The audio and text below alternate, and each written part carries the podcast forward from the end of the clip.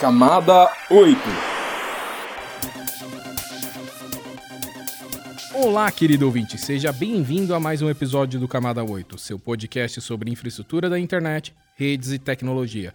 Eu sou Eduardo Barazal Morales. E eu sou o Lucas Jorge da Silva, pela segunda vez participando aqui no Camada 8. Sempre um prazer e espero é, aparecer mais vezes. E o tema do nosso programa de hoje é os caches de conteúdo, especialmente os caches da Netflix. E esse episódio ele é parte do quadro Roteamento de Ideias. Esse podcast é mais uma iniciativa do NICBR, proporcionado pelo registro de domínios.br. Mas antes de irmos para a nossa conversa, gostaria de pedir para o nosso ouvinte se inscrever na sua plataforma de streaming favorita no Camada 8 e nos ajudar compartilhando os episódios. Para quem está ouvindo via Spotify, tem um sininho. Os nossos avisos iniciais são: temos ali a 12 semana de infraestrutura da internet no Brasil, do dia 24 a 28 de outubro que vai acontecer aqui em São Paulo, então não deixa de marcar na sua agenda. Teremos também o X Fórum Regional Edição Sudeste, Belo Horizonte, Minas Gerais, que vai acontecer no dia 26 de agosto de 2022. E vamos para a nossa conversa de hoje. O convidado é o Caio Misticone, da Netflix, na América Latina e Caribe. Então pode tocar a vinheta e vamos para a conversa. Roteamento de ideias. Então, seja bem-vindo, Caio, ao nosso podcast, o Camada 8. E como já é de praxe, a gente pede aí para o entrevistado falar um pouquinho sobre si. Então, quem é o Caio e aonde você trabalha? Primeiramente, gostaria de agradecer o convite. Fico muito feliz aqui de participar e espero que seja um papo bem bacana aqui. É, o meu nome é Caio Misticone, eu sou formado em Ciências da Computação pela PUC São Paulo. Eu tenho pós-graduação em MBA pelo LARC, que é o Laboratório de Arquiteturas e Redes de Computadores da Poli, aqui da Universidade de São Paulo. Eu comecei a minha vida profissional é, num provedor de acesso à internet. É, não sei se vocês lembram de um cachorrinho branco. é o provedor IG, tinha aquele discador com aquele cachorrinho bonitinho lá. O internet e, grátis, né? Internet grátis, exatamente. Os bons tempos de, de dial-up, modem fazendo barulho. Tem um certo, tem um certo né? saudosismo aí por trás de tudo isso. É, foram épocas bem, bem interessantes. E eu tenho uma, uma historinha bacana para contar com relação a isso. O IG foi o meu primeiro emprego, né? E eu tive uma ajuda de um pessoal que trabalha aqui no NICBR para conseguir meu primeiro emprego. O Demi, que hoje é o diretor-presidente aqui do NICBR, ele era o professor da disciplina de arquitetura de computadores lá na PUC São Paulo. E o Milton era o professor ou ainda é o professor, eu não sei se ele ainda continua na, na PUC São Paulo, é, da disciplina de redes de computadores. E eu tinha uma admiração muito grande, e ainda tenho uma admiração muito grande, tanto pelo, pelo Demi quanto pelo, pelo Milton. É, são pessoas fantásticas. O Demi, nas, nas disciplinas dele, é, sempre assim, compartilhava muita informação com a gente, você via realmente que ele era o tipo da pessoa que tem uma história e sabe daquilo que está falando. Né? E aí eu cheguei para ele e falei, Demi, você consegue me ajudar? Primeiro estágio, você tem alguma recomendação? Empresas que você saiba que tenham vagas abertas? E aí ele falou para mim, olha, conversa lá com o Milton. O Milton está no IG, talvez ele tenha alguma coisa lá para você. Não, muito bom você ter mencionado o Milton, o Milton Kaoro, que é diretor aqui do NIC, que é meu diretor e diretor do Lucas também. E eu fui lá, conversei com o Milton, e aí eu não lembro agora exatamente se tinha uma vaga ou se a vaga, se o Milton estava precisando especificamente de alguém como eu ou não.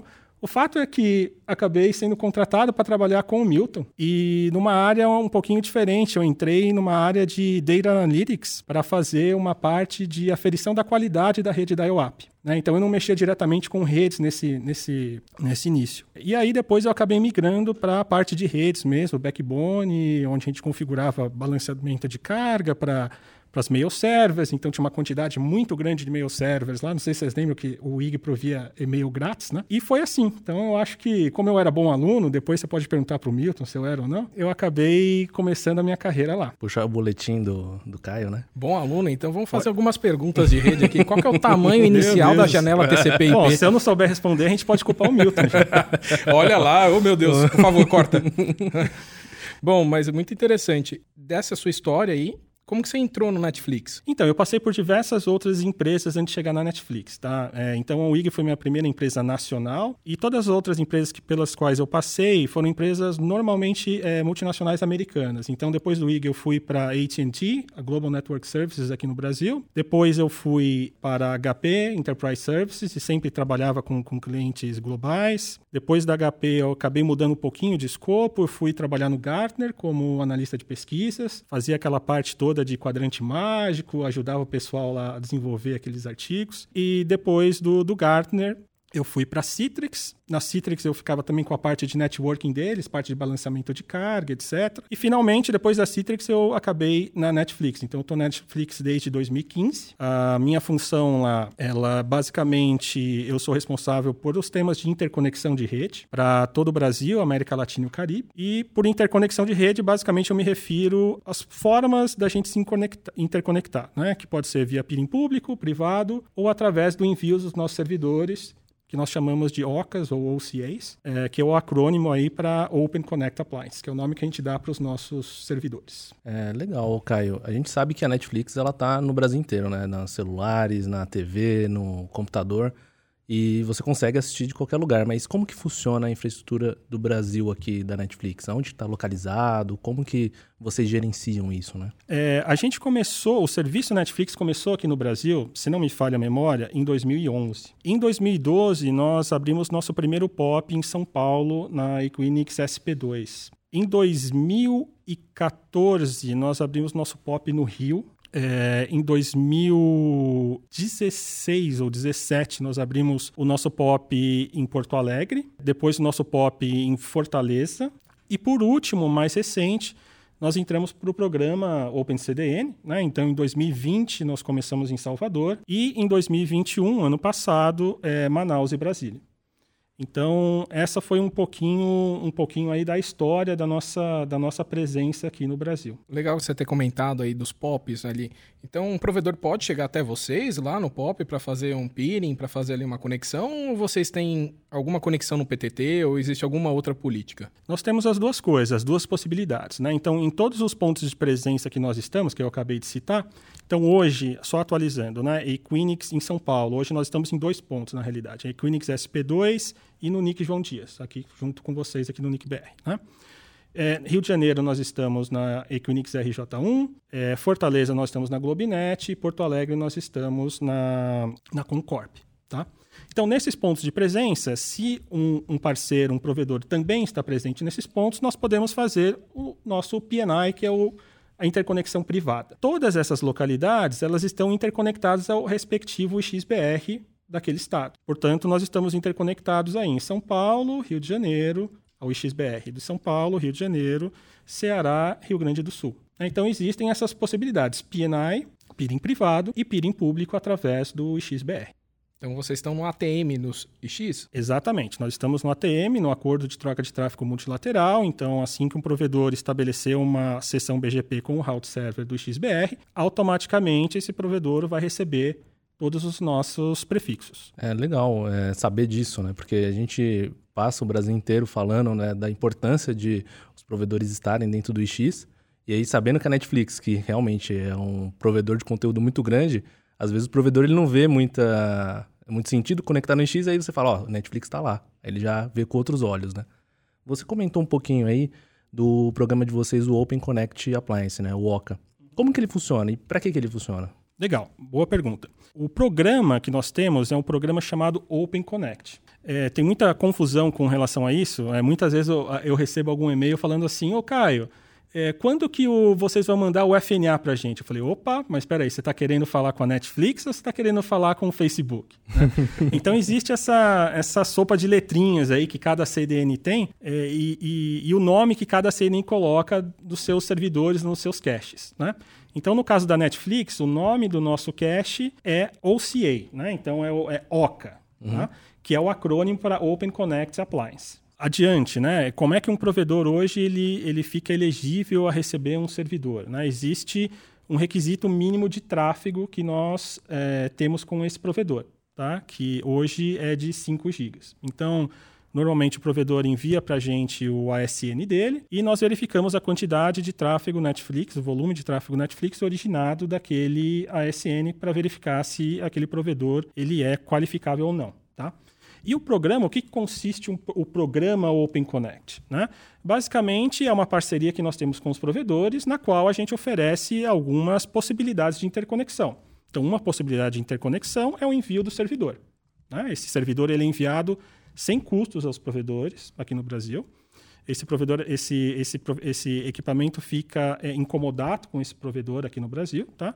E é, é, ele é enviado totalmente sem custo. E as outras possibilidades de interconexão foi que eu já mencionei via peering privado ou via peering público. Então, o objetivo do, do Open Connect, que é o programa, é melhorar, no final do dia, é melhorar a qualidade de experiência dos nossos usuários, né? os usuários nossos que também são usuários daquele provedor. Então, a essência é essa. E, obviamente, ajudar os provedores em termos de questão de custos que eles têm, com potencialmente via peering ou via trânsito. Quando você envia o servidor ou se conecta diretamente com aquele provedor, você está localizando ali aquele tráfego e provavelmente aquele provedor ele vai economizar aí com, com custos, seja de trânsito ou, ou, ou para chegar até um PTT, por exemplo, a um XBR. Mas vamos lá, você falou que é 5 GB é o pedido mínimo, né? Para ganhar um MOCA. Isso, é o requisito mínimo de tráfego. E aí isso daí ele pode ser em pico ou em média? Normalmente o que nós fazemos é avaliar pelo menos três meses antes. E nós verificamos o seguinte: não adianta só aquele provedor chegar em três meses em um pico de 5 gigas. O que a gente quer como CDN é verificar uma certa constância daquele, de atingimento daquele pico. Então, nós temos ferramentas que nos mostram se aqueles provedores estão, naquele intervalo de tempo,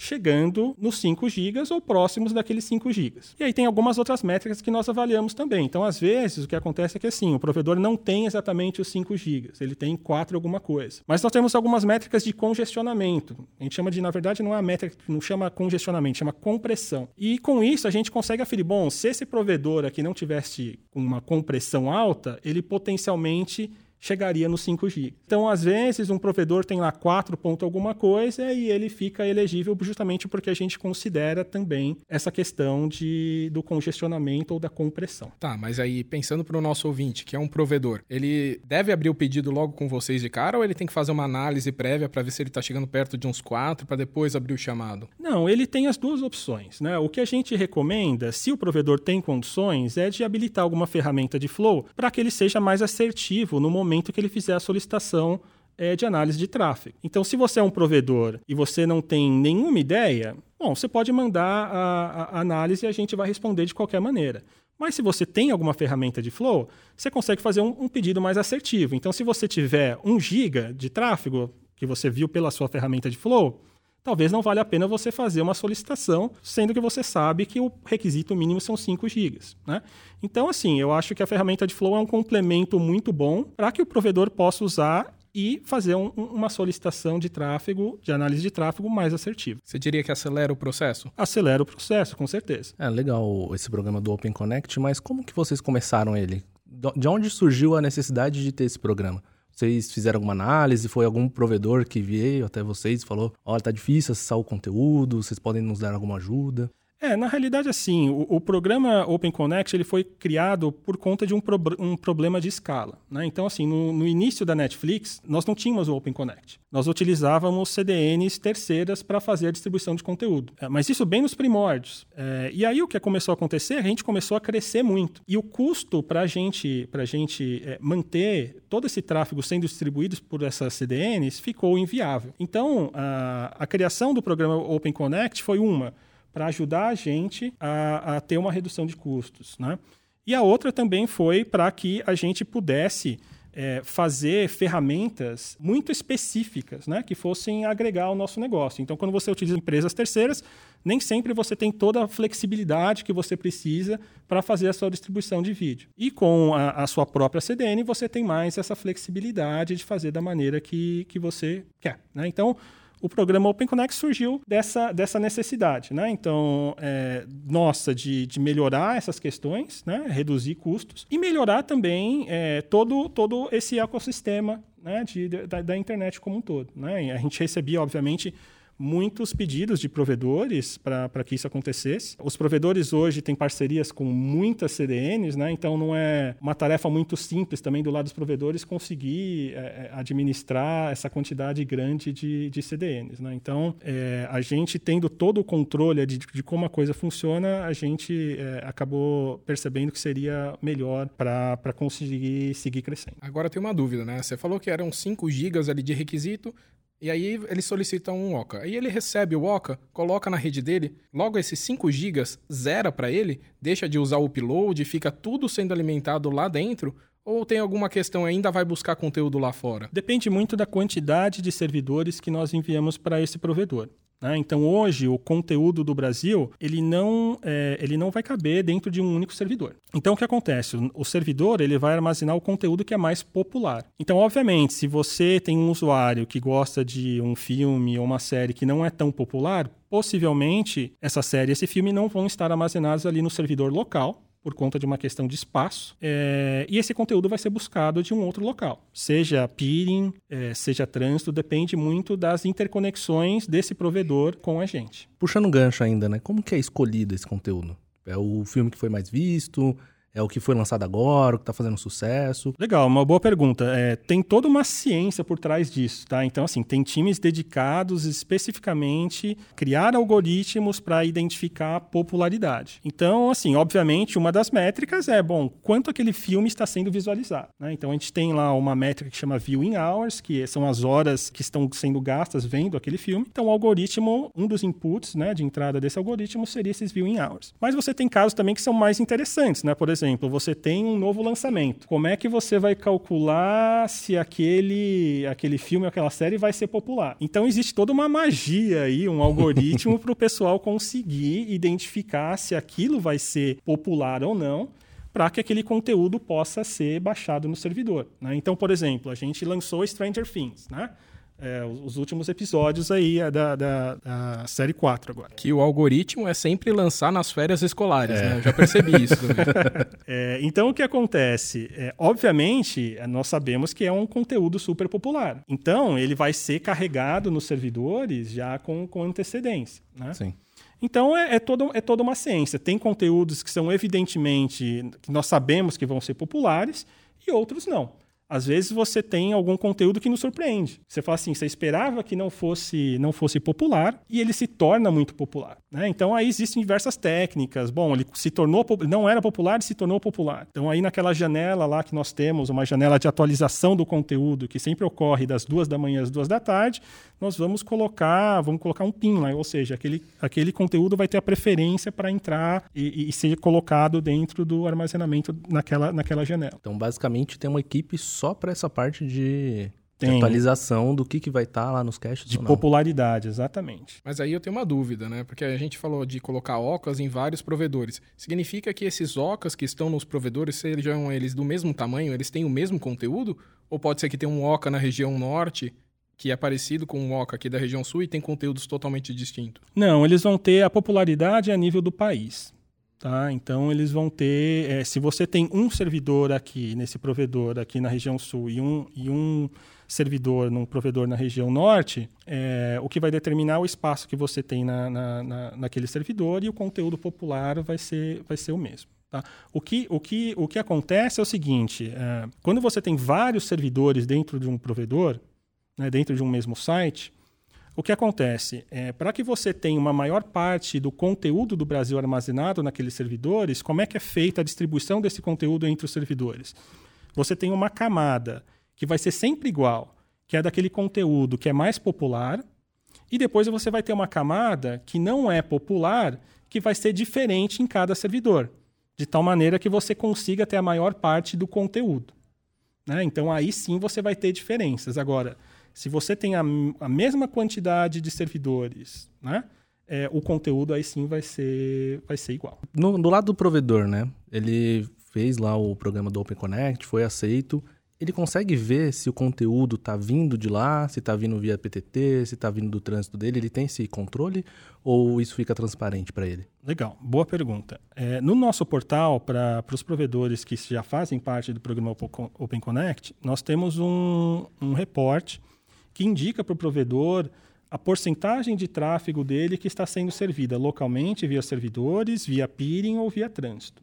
Então tem um gráfico lá que ele consegue ver. Agora, se aquele provedor precisa de um detalhe mais específico, a, a recomendação é aquela que a gente já havia conversado anteriormente, do provedor implementar alguma solução de flow para que ele tenha esse controle, esse controle melhor. Uhum, um controle mais fino ali Exatamente. do que, que ele está O portal ele vai ter um sumário uhum. da porcentagem de tráfego dele que é servido por cada um. É, é, cada dessa, tipo de conexão. Desse, dessa, desse tipo de conexão, exatamente. Eu acho essa pergunta bem interessante porque é a seguinte: vamos imaginar um provedor, eu tenho um Oca que é pequeno, mas assim, eu começo a crescer em usuários. Quando que eu vou receber um Oca novo com maior capacidade, mais filmes para assistir, mais coisas para o pessoal da minha rede acessar. Como que faz? Eu tenho que fazer um pedido de ampliação ou vocês mesmos estão monitorando e ampliam? Colocam mais um OCA, colocam um segundo, um terceiro ou mandam um maior? Boa pergunta. É, são, a, a, resposta é parte dos dois lados. Tá? Por, que, por que isso? Nós sempre monitoramos e quando existe uma utilização maior ou igual a 70%, nós consideramos que já é necessário fazer uma ampliação de capacidade. Só que essa ampliação de capacidade ela só é possível se tem a anuência do provedor. Né? Ou seja, o provedor precisa ter lá a infraestrutura necessária para receber outro servidor. Né? Então não basta simplesmente a gente falar, olha, estamos te mandando um novo servidor. A gente tem que sinalizar ao provedor, olha, o seu, o seu servidor ele está com 70% de utilização.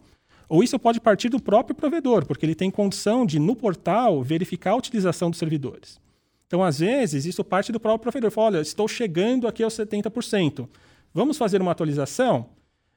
Mas eu gostaria, talvez, de fazer uma atualização em outro site, porque eu não tenho mais infraestrutura nesse site. Então, a resposta é, pode partir tanto da gente quanto do provedor. Mas sempre existe essa interação. Não é um processo automático que a gente vai, Netflix vai disparar do nosso lado, enviando um servidor para o provedor. Né? Então, precisa ser discutido como é que a gente vai ampliar. Vamos ampliar no mesmo site? O bacana, o que eu sempre falo com os provedores é assim: se você tem só um servidor, bom, adicionar um segundo já é legal por conta de redundância e por conta de você ter um espaço maior para armazenar aquele conteúdo do Brasil. Quanto mais servidores você tem no mesmo site, maior vai ser seu espaço de armazenamento para armazenar todo aquele conteúdo do Brasil. Né? Então, às vezes, o que eu sempre falo é o seguinte: você tem que avaliar, bom, você quer distribuir servidores em outros locais? Pode ser. Só que o que você tem que avaliar é que aquele servidor que você tem lá naquele site, ele não vai armazenar todo o conteúdo. Se eu mandar um, um, novo servidor para um outro site, aquele servidor também não vai armazenar todo o conteúdo. Então você vai acabar tendo pontos distribuídos na sua rede e nenhum deles vai ter todo o conteúdo. Então, inevitavelmente, você vai ter sempre conteúdo que vai ser buscado de alguma outra, algum outro método de, de, de interconexão com a gente. Então, o ideal, a recomendação que eu sempre dou para os provedores pequenos é, olha, Vamos crescer um site primeiro, de tal maneira que você tenha dois, três ou quatro servidores, e depois a gente começa a distribuir esses servidores para outros sites. Deixa eu ver se eu entendi, porque eu fiquei meio perdido. Você falou 70% de utilização daquele cache, é o quê? O 70% de processamento, de banda, o que, que é? Porque você falou assim, eu tenho 5 GB indo, né? E aí eu faço a requisição. Indo lá para o meu trânsito, aí eu faço a requisição, ganhei um OCA. Aí se eu tiver 70% desse meus 5 GB indo para dentro do OCA, eu posso solicitar um a mais? Ou é 70% de outra coisa? 70% da capacidade é, do servidor. Então, cada servidor, nós temos alguns tipos diferentes de servidores. Tá? Nós temos um servidor que nós chamamos de global, que é, foi feito para provedores de pequeno e médio porte, que não tem uma quantidade muito grande de tráfego. E nós temos o servidor storage, que é um servidor que foi feito para quantidades de tráfego maiores. Tá? Então, é, é, esses servidores é, menores, chamados de global, têm uma capacidade de servir tráfego de aproximadamente, com duas portas, de aproximadamente 18 GB. Então, é, quando eu falo 70%, é 70% da capacidade de servir do servidor, que é de 18 GB, no caso do global. Né? Do, no caso do servidor storage, nós temos servidores que podem servir desde 36 GB de tráfego, com quatro portas de 10 GB, até 90 GB de tráfego com uma porta de 100. Tá? Então, é, 70% seria essa capacidade. Ah, tá? entendi agora. Mas, de qualquer maneira, o provedor tem condições de verificar a utilização sempre olhando é, no, no portal, porque lá indica exatamente a capacidade e a utilização daquele servidor. É, ainda nessa parte né, de, de tráfego que a gente estava comentando, Como que funciona a parte de política de tráfego ali da Netflix? Tem a diferenciação se o tráfego vem da CDN, se é por peering, se é VX? É, eu vou entrar um pouquinho mais técnico para explicar é, um pouquinho melhor para vocês como é que funciona o nosso encaminhamento do tráfego. Então, o que acontece? É, quando você, quando um provedor anuncia um prefixo, por exemplo, para a CDN que está instalada localmente na rede dele, e anuncia esse prefixo, por exemplo, para um outro local, a pergunta que eu tenho é: por onde esse usuário, esse prefixo vai ser servido? Vai ser pela CDN local ou por um outro local? Depende das regras, né? depende de como esse provedor anuncia esse prefixo. Então, o primeiro critério que a gente avalia é o tamanho do prefixo. Né? Se você anuncia é, 2/24, nós vamos avaliar o segundo critério. Agora, se você anuncia 1/24 para a CDN local e 2/25, que são prefixos mais específicos para o XBR, por exemplo, o prefixo mais específico vai ter a prioridade, ele vai ser servido por lá. Tá? Então, o primeiro, o primeiro fator de decisão é o prefixo. Tá? Se você anuncia o mesmo prefixo para uma ou mais localidades, o segundo critério vai ser o tamanho do ASPF. O ASPF menor vai ter a prioridade. Se você anuncia o mesmo prefixo com o mesmo tamanho de ASPF, o terceiro critério vai ser o BGP-MED. O BGP-MED menor vai ter a prioridade. Então, se você anuncia com 10 para o seu CDN local e com 20 para, para algum outro local, vai ser o 10. Tá? Agora, por fim, se você anuncia o mesmo prefixo com o mesmo ASPF, com o mesmo BGP-MED, o que, que vocês acham que acontece? Vai por tempo? Não, o critério final é de geolocalização. Geolocalização. Ah, exato. Então, o que, que acontece? Nós temos ali o endereço IP do usuário e com, com isso nós temos a latitude e a longitude de onde está aquele usuário. E nós temos também uma lista dos potenciais servidores ou locais de onde esse usuário vai poder ser servido. Com isso, nós também temos a latitude e longitude de onde estão esses servidores. Então, existe um algoritmo que calcula a menor distância do ponto de vista físico entre a latitude e longitude do usuário e o cache, e aí esse usuário é encaminhado para o cache que está mais próximo do ponto de vista de geolocalização. Qual a nossa recomendação para os provedores? Olha, você, com a Netflix, você tem condição de influenciar o tráfego do ponto de vista de rede. Você pode mexer no tamanho do prefixo, no ASPF e no BGPMED. Então, a nossa recomendação é, se você tem esse poder, exerça esse poder. Pelo menos do ponto de vista de rede, você vai conseguir influenciar. Se você deixa a critério da geolocalização, o que acontece é que nós utilizamos diferentes vendors para geolocalização. E essa tabela, ela eh, não é muito granular, ou seja, a nível Brasil, por exemplo, você consegue saber se um IP do Brasil, ela é boa para você dizer se um IP do Brasil é do, da Argentina, por exemplo, em muitos casos.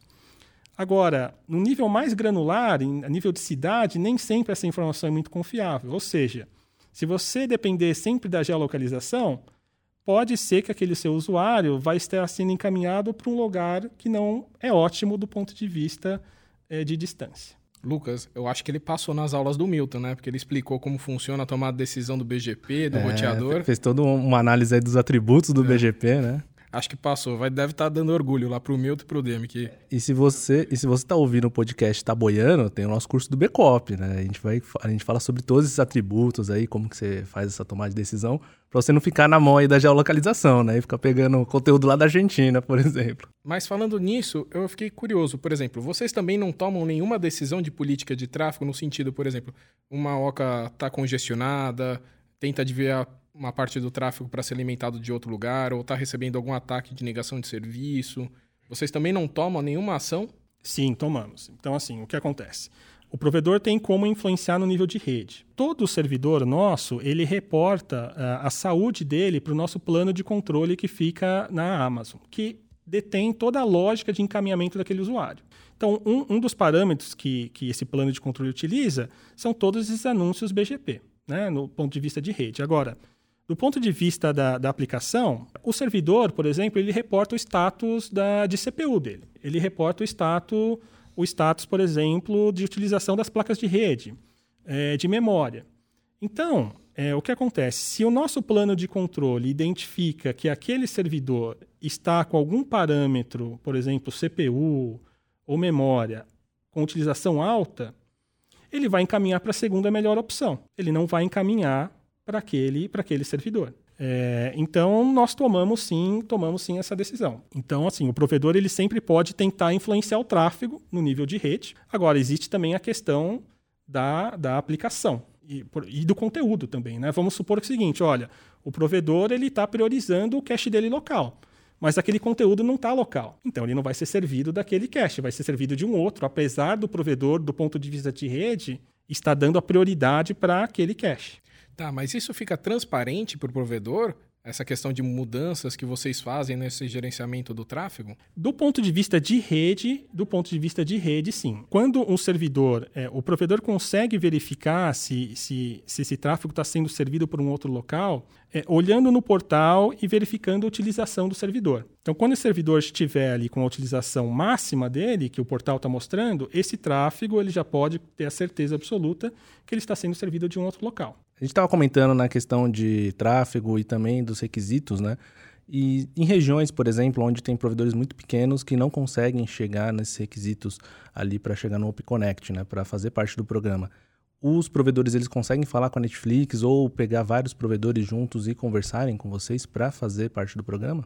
Sim, nós consideramos o tráfego de outros provedores na elegibilidade daquele provedor principal, desde que a gente consiga ver aquele tráfego passando pelo OSN principal. De qualquer maneira, o que a gente sempre solicita aos provedores é que no momento de fazer a solicitação de análise de tráfego, que é feita através do nosso portal, através de um formulário, que esse provedor coloque lá a maior quantidade de informações possível né? Então, olha, eu tenho esse, esse, esse downstreams, eles passam só pela minha rede. É, o, o que a gente sempre gosta de ver, né, que fica mais fácil a análise de tráfego, é quando um provedor é, downstream tem aquele provedor principal como único provedor de trânsito, porque aí você vai garantir que aquele tráfego sempre vai sair por ele. Se aquele provedor downstream tem vários provedores de trânsito, é provável que aquele tráfego não passe única e exclusivamente por aquele provedor que está fazendo a solicitação de análise de tráfego. Né? Então, assim, o resumo da ópera é: nós consideramos, nós temos como ter ferramentas para fazer essa análise e nós pedimos que sempre os provedores coloquem a maior quantidade de informações possível é, naquele formulário para que a gente possa fazer essa análise. Tá bom, interessante tudo isso. Mas eu lembro que no começo da conversa você tinha comentado que vocês estão também nos PTTs, colocam os OCAs, né? Aí eu faço a pergunta para você. Eu, como provedor, eu tenho um OCA e eu sei que vocês estão no meu PTT local. Vale a pena eu me conectar no PTT local para receber o conteúdo de vocês, sendo que eu já tenho um OCA próprio? Uhum. Boa pergunta. Então, assim, o que a gente tem que lembrar é que em todos os pontos que nós estamos presentes, que nós estamos conectados ao, ao XBR, nós temos uma quantidade bem grande de servidores. Ou seja, nós armazenamos todo o conteúdo lá. Então, se você está conectado ao XBR, você vai ter todo o conteúdo nosso do Brasil através dessa interconexão. Se você tem só um servidor, novamente, você não vai ter todo o conteúdo, você vai ter o conteúdo mais popular. Tá? Então, invariavelmente, você vai buscar, para conteúdos não populares, você vai buscar esse conteúdo de algum outro local. Então, se você tem a conexão com o XBR, você pode, através dos anúncios, como a gente comentou anteriormente lá, priorizar o seu cache local, porque é isso que você quer, né? E para os anúncios é, e para o conteúdo que não está presente no, no seu servidor, você pode buscar via XBR. Então, é uma alternativa tanto a nível de conteúdo, quanto também de resiliência. Ou seja, se você perde o seu servidor local por algum motivo, você também tem a sua conexão ali com o XBR. Legal também. E, mas assim, existe algum esquema de uma oca alimentar outra oca?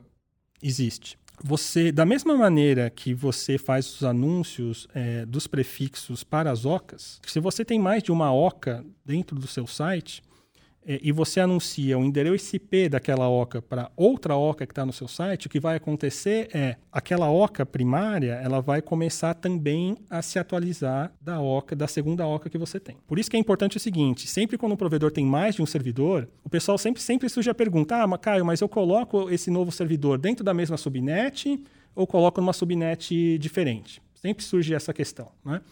No nosso caso, da Netflix, qual a resposta? É indiferente. Desde que os servidores, se você colocá-los em uma subnet diferente, eles têm que ter comunicação IP um com o outro. Justamente para essa questão de você é, conseguir atualizar um cache de outro cache. O seu, se você tem mais de um servidor no site, os caches podem se alimentar um do outro. E se você tem conexão com o IX, esses caches também podem se alimentar do IX, desde que você anuncie o endereço IP daqueles seus caches para o IX. É isso que eu queria saber, porque eu já ouvi falar muito que o IX de São Paulo alimenta vários outros caches. Uhum. Então é isso mesmo. Acontece também, desde que o provedor anuncie os endereços IPs daqueles caches dele para o IX. E, e aí você vai ter uma conectividade entre os caches que estão no IX com os caches do, do, do provedor. É, já que a gente está falando né, do IX, da, dessa parte das OCAs na né, distribuição de conteúdo, e o OpenCDN aqui, né, o projeto aqui do Nick, vocês participam? Como que vocês utilizam o OpenCDN para fazer com que o seu conteúdo chegue mais longe? É, nós começamos no OpenCDN em Salvador, né, e depois nós fomos para o ano passado para Manaus e para Brasília, e nós estamos em conversas para ampliar isso para outras localidades, tá? A maneira de, de, trabalhar com OpenCDN é um pouquinho diferente de um provedor trabalhar estando no ATM no XBR. Tá? Então, como eu havia comentado já, quando um provedor está no ATM, basicamente ele estabelece uma sessão com o route server do IX e ele vai receber ali todas as nossas os nossos prefixos. É, já no OpenCDN, o provedor precisa sinalizar que ele quer que aquele tráfego dele seja servido pelos servidores. Como é que ele faz essa sinalização? Através de uma community. Então, em todo prefixo que ele anuncia, ele precisa configurar uma community, que é a 40027 mil, e com isso ele vai conseguir ser servido dos nossos servidores, que estão no OpenCDN. Então existe essa diferença. Mas por que, que precisa dessa community? Explica pra gente. O que, que é uma community? Fala também pro nosso ouvinte um pouquinho, né? Já que você já estava dando a aula, vamos ver se o Milton entende a sua resposta também. A community é uma maneira de você fazer uma marcação naquele prefixo que você está anunciando. E aí você vai tomar, com essa marcação, você vai tomar alguma decisão baseada naquela marcação. Então, quando o nosso servidor identifica aquela community, nós vamos entender que aquele provedor quer que aquele tráfego seja servido pelo nosso servidor. Então, é, é o que a gente chama de uma community de opt-in. É, ou seja, o provedor tem que indicar que ele quer participar. Então, ele marca aqueles anúncios de prefixo com uma community específica e o nosso servidor vai entender que ele quer ser servido pelo servidor. Se ele não marcar isso, ele vai pegar uma daquelas tratativas que você tinha falado, né? Primeiro mais específico e assim por diante. Isso, ele não vai ser servido por aqueles servidores que estão no, no OpenCDN, ele vai ser servido por algum outro local. Já que você está participando aqui do nosso podcast, a gente fala muito sobre PV6, eu não poderia deixar de fazer uma pergunta sobre PV6. Como que está a implantação do IPv6 no Netflix? O pessoal precisa ter IPv6 implementado para conversar com o Oca? Ele consegue receber conteúdo em IPv6? Como funciona? Olha, nós suportamos IPv6 desde que eu, desde que eu entrei na Netflix, ou até antes, tá? De 2015. Então faz bastante tempo que nós já suportamos. Não é um requisito mandatório.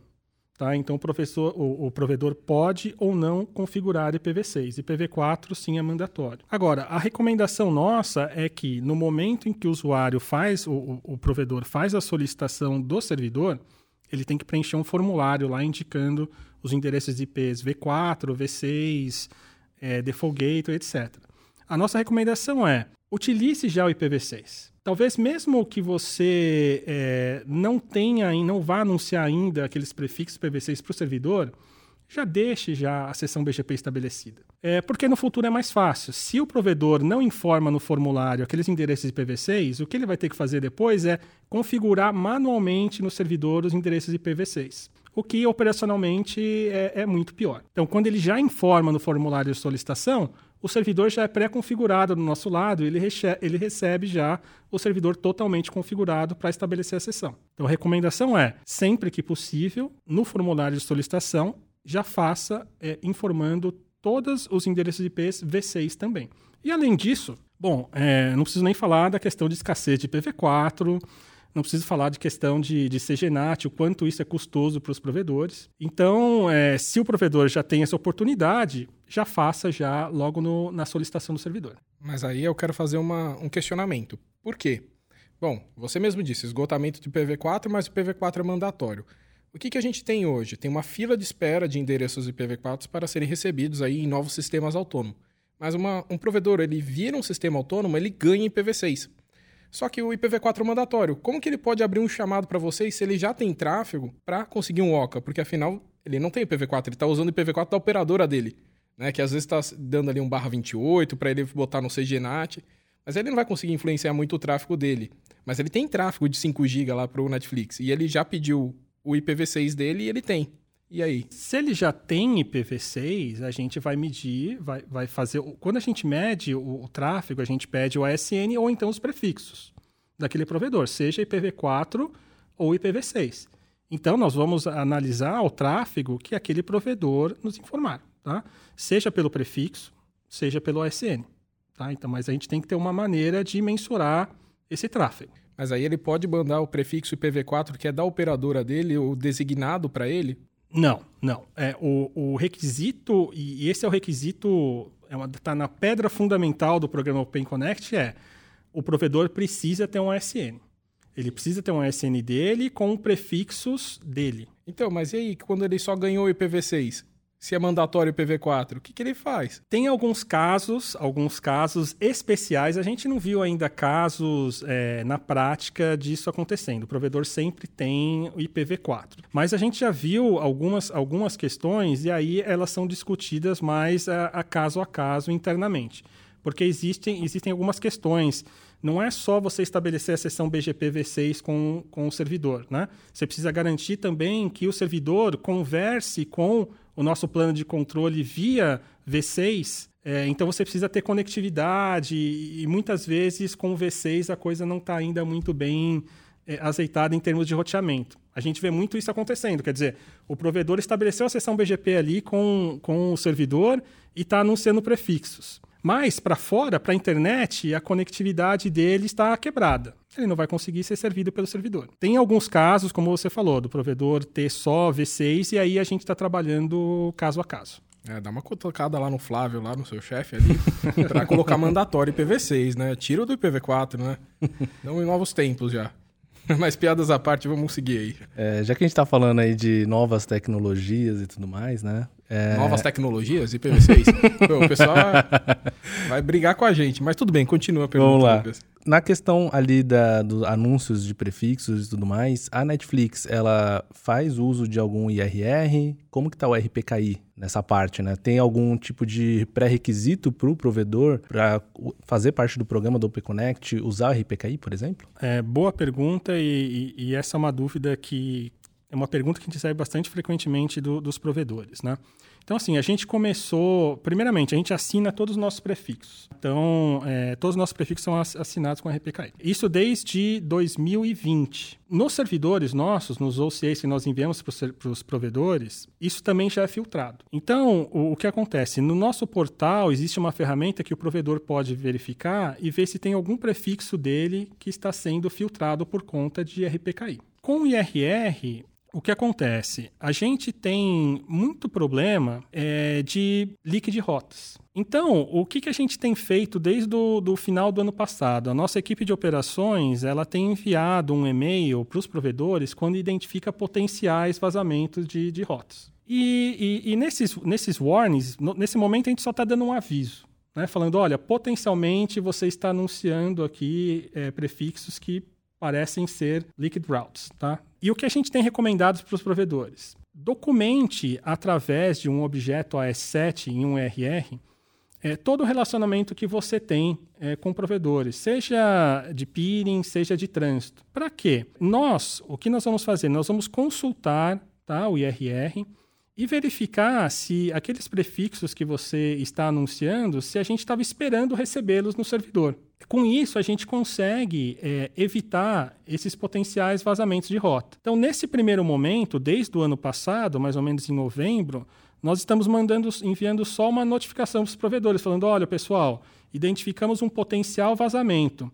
Poderia documentar essa relação com esse SN que você está anunciando através de um objeto S7 no seu IRR? Então a gente tem feito isso. Agora, vai chegar um determinado momento que provavelmente a gente vai começar a filtrar. É, não temos ainda uma data, mas isso já está em conversas já internas. Nesse momento é só um warning. Agora, de RPKI, nós efetivamente bloqueamos, filtramos esse tráfego. Tá?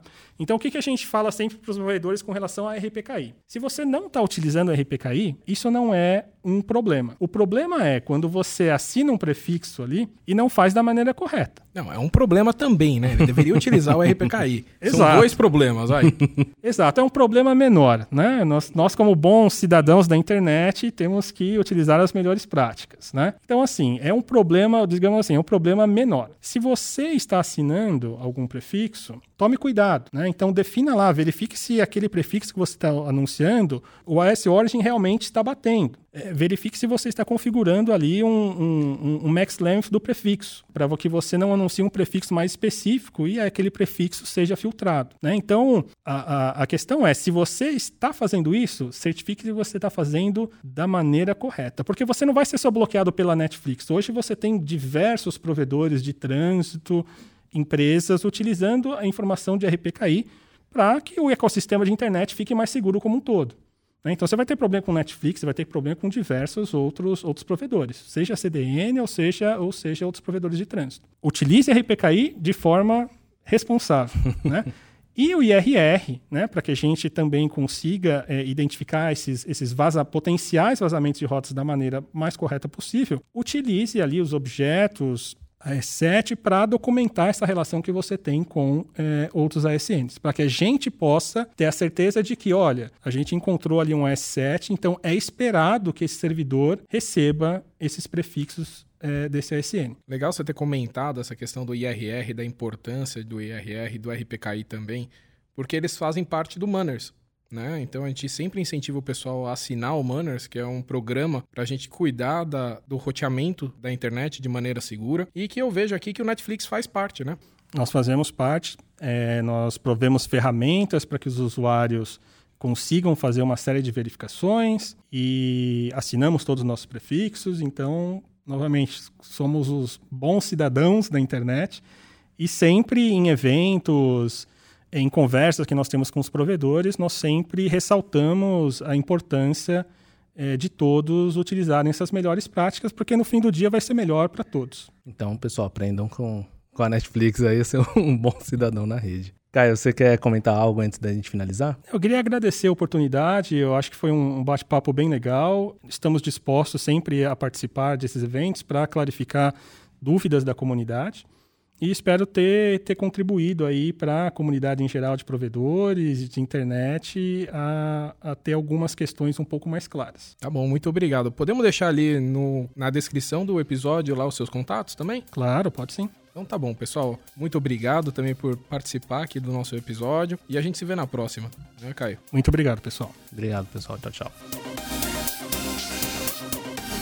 Vamos para os nossos últimos avisos. As inscrições estão abertas para a terceira turma de 2022 do curso IPv6 Avançado, em São Paulo, capital. Você também pode se inscrever no curso BCOP AD Turma 22, que vai acontecer do dia 29 de agosto a 2 de setembro. Então, são dois avisos muito importantes. Se você tiver alguma sugestão de temas, dúvidas, elogios e críticas construtivas, mande para cursoseptro.nick.br. Ou agora você pode ir diretamente na caixa de perguntas logo abaixo da descrição do episódio lá no Spotify e nos mandar uma mensagem. Para os ouvintes né, que estão no Spotify, vocês também podem é, ativar o sininho e para receber as notificações quando sair um novo episódio aqui do nosso podcast. Também queremos convidar que vocês se inscrevam nas nossas outras redes sociais. Se você estiver no Twitter, é o arroba comuniquebr e também estamos no Facebook, LinkedIn, Instagram e Telegram como nickbr. No YouTube você também pode nos procurar como nickbr vídeos. Esperamos que você tenha gostado do episódio e qualquer problema é culpa da camada 8. Muito obrigado e até a próxima. Muito obrigado, pessoal, e essa é mais uma iniciativa proporcionada pelo registro de domínios.br. Registre o seu.br.